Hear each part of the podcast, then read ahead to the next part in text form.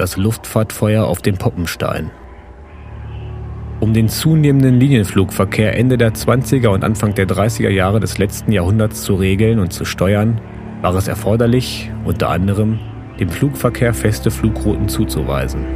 Um einen planmäßigen Flugverkehr betreiben zu können, mussten einige Rahmenbedingungen erfüllt werden.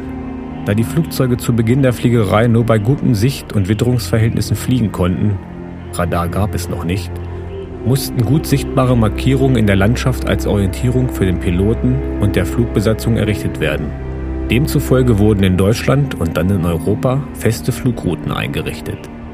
Diese Routen wurden auf den Strecken mit Luftfahrtfeuern, im hiesigen Raum Blinktürme genannt, ausgerüstet. Die Türme standen in einem Abstand von ca. 100 bis 120 Kilometer zueinander. Jeder Blinkturm hatte etwa eine Lichtausbreitung von ca. 65 Kilometer. Diese Einrichtungen ermöglichten bis zum Ausbruch des Zweiten Weltkrieges den regelmäßigen, weitgehend wetterunabhängigen Flugverkehr über dem damaligen Reichsgebiet. Das Flugstreckenfeuer auf dem Id war Teil der Nachtflugstrecke Frankfurt am Main-Hannover und querte diesen auf dem Poppenstein bei Haderode rund 2,8 Kilometer westlich Salzhemmendorfs. Der Blinkturm auf dem Id ließ Nacht für Nacht sein weit ins Land hineinleuchtendes Licht blinken.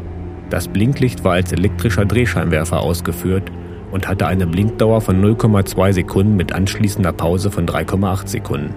Der Krieg beraubte ihn dann seiner Funktion. Nutzlos stand er in den Kriegsjahren da, bis er bald nach der Währungsreform abgerissen wurde.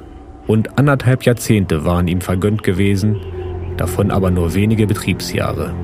Heute erinnert in 388,3 Meter über Normal Null Lediglich ein zerschlagener Betonsockel an den ehemals 20,5 Meter hohen eisernen Gittermast.